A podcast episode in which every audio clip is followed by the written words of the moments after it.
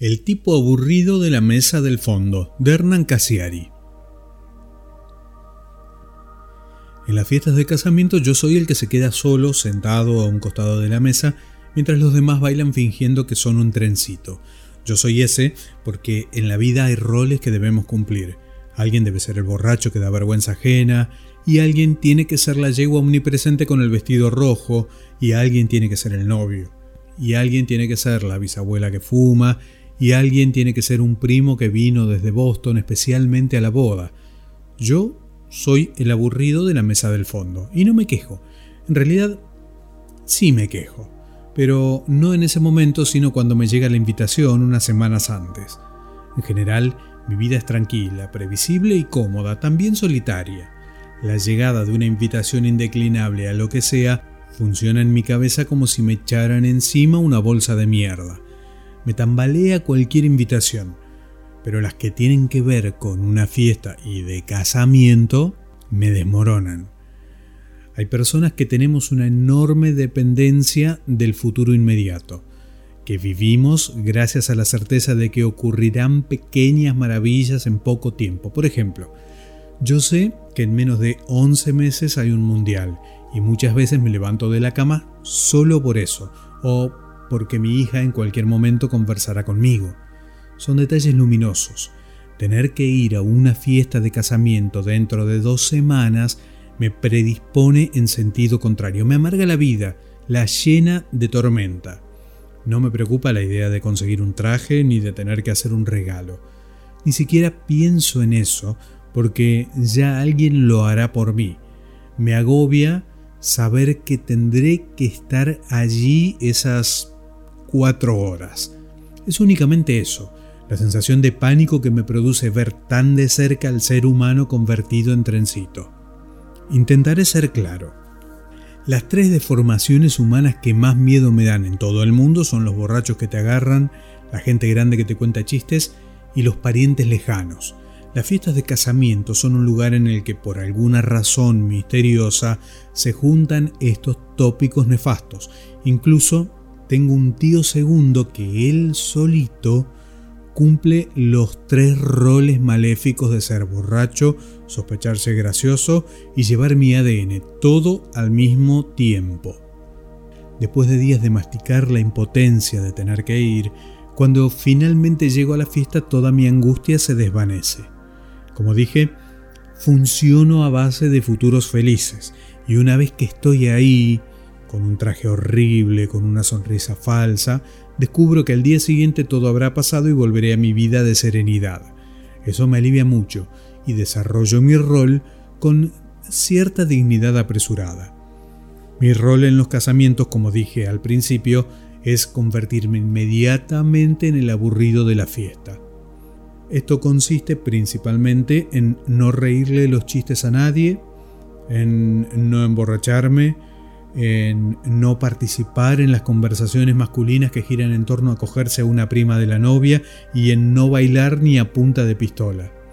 También consiste en mirar con los párpados entrecerrados los ritos que ocurren a cada hora. El vals, la liga, la torta, el ramo, el saca la mano Antonio, el cuñado gracioso y la invitación a tomar merca de un tipo que en la vida diurna te parecía respetable. Yo, nada. Impertérrito mi función consiste en fingir que no estoy allí. Como todo el mundo sabe, cada rol tiene un antagonista. Por ejemplo, la señorita que ocupa el rol de yegua omnipresente con vestido rojo, que por lo general es una separada joven que mires para donde mire la ves bailando, tiene su antagonista en el tipo grande que cumple el rol de baboso con corbata en la cabeza que se sospecha inmortal y que está siempre con un vaso de whisky porque asegura que le ha pagado al mozo para que le sirva del bueno. Por tanto, y al igual que en la dramaturgia clásica, hay roles pasivos y roles activos. La yegua de rojo y yo somos pasivos. Estamos ahí para ser vistos y que los demás no intuyan que falta algo. Los roles activos, en cambio, están en las fiestas para ser sentidos y padecidos. El baboso es un antagonista activo y debe molestar a la yegua. Está escrito. Su consigna secreta, su tarjetita del TEC dice ocupa seis países de Asia o cogete la de rojo en un ligustro. Y el baboso, con corbata en la cabeza, va hacia donde lo manda el instinto natural. Yo también tengo un antagonista activo, y lo digo con pesar. Se trata de la simpaticona medio borracha que quiere sacar a bailar al aburrido. Esa es su consigna en la fiesta, sacarme a bailar a toda costa. Las chicas que cumplen el rol de simpaticonas no tienen ganas de bailar conmigo, ni de bailar a secas. Ellas lo que quieren es convertirse en la que logró un imposible a base de simpatía. La simpaticona quiere demostrarle al mundo que yo no bailé con la yegua, ni con la novia, ni con nadie más que con ella, y usará todas sus armas, que en general son siempre las tetas y su premeditado vaivén, para conseguirlo. No habrá excusa válida, no habrá argumento lógico, no habrá nada que la detenga durante toda la reputísima noche. La chica que quiere sacarte a bailar es capaz de sacrificar su orgullo, es capaz de malgastar cuatro horas de su vida diciendo la palabra dale con tal de hacerte la vida imposible. Debo decir, con cierta vanidad, que hasta el día de hoy ninguna simpaticona lo ha logrado y conste que en ocasiones simpaticona y yegua conviven dentro de un mismo cuerpo físico. Pero mi voluntad en los casamientos es de hierro. Es lo que tengo. Nunca he bailado, nunca he sonreído, solo he fumado como un escuerzo, he bebido Coca-Cola y he mirado el reloj hasta que alguien me ha dicho la frase redentora, voy para el centro, si querés te acerco. Otro antagonista directo de mi rol es el denso al que todo el mundo le escapa. Este papel infame suelen desarrollarlo mucho los cuñados, los funcionarios administrativos y los maridos cornudos. Son tipos normales hasta que promedia la cena, pero se conoce que el vino tinto los desquicia. Una vez que el tipo descubre que nadie más le ríe los chistes y que por donde él pasa se hace un hueco, ve en el fondo del salón a la única presa sentada. Soy yo. Entonces viene, se invita y empieza. El denso generalmente está erecto. Me cuenta chistes sexuales, me saca un cigarro del paquete, me pega palmadas amistosas. Yo aprieto los dientes y miro la hora porque sé que falta poco para que la simpaticona vuelva a intentar llevarme al baile. Es lo que llamo en términos científicos simplificación de antagonistas.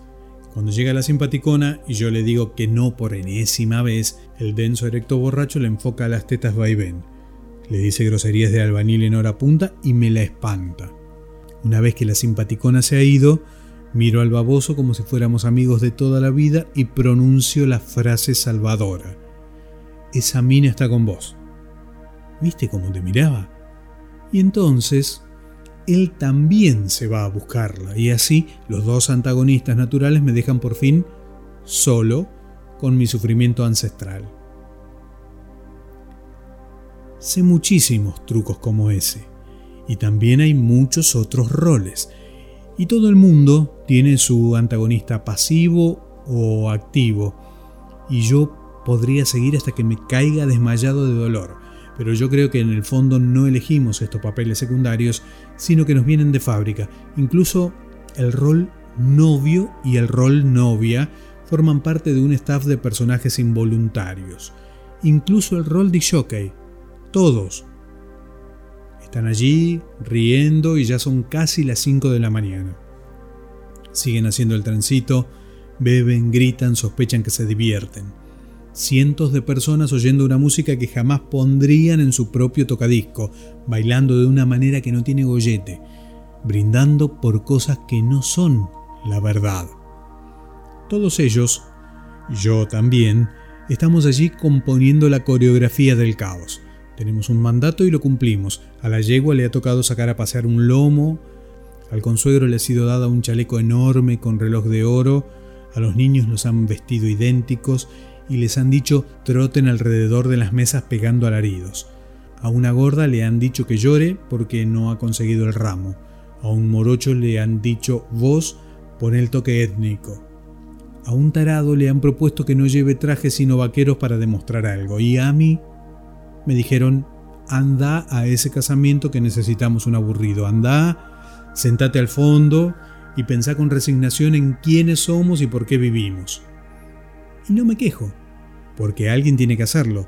La vida sería un disparate si todos, absolutamente todos, fingiéramos al mismo tiempo que somos un trencito de imbéciles bailando la conga. Si nadie se quedara quieto en la oscuridad, con gesto incrédulo, sintiendo fascinación por la condición humana. Del libro España decía Alpiste de Hernán Casiari, el tipo aburrido de la mesa del fondo.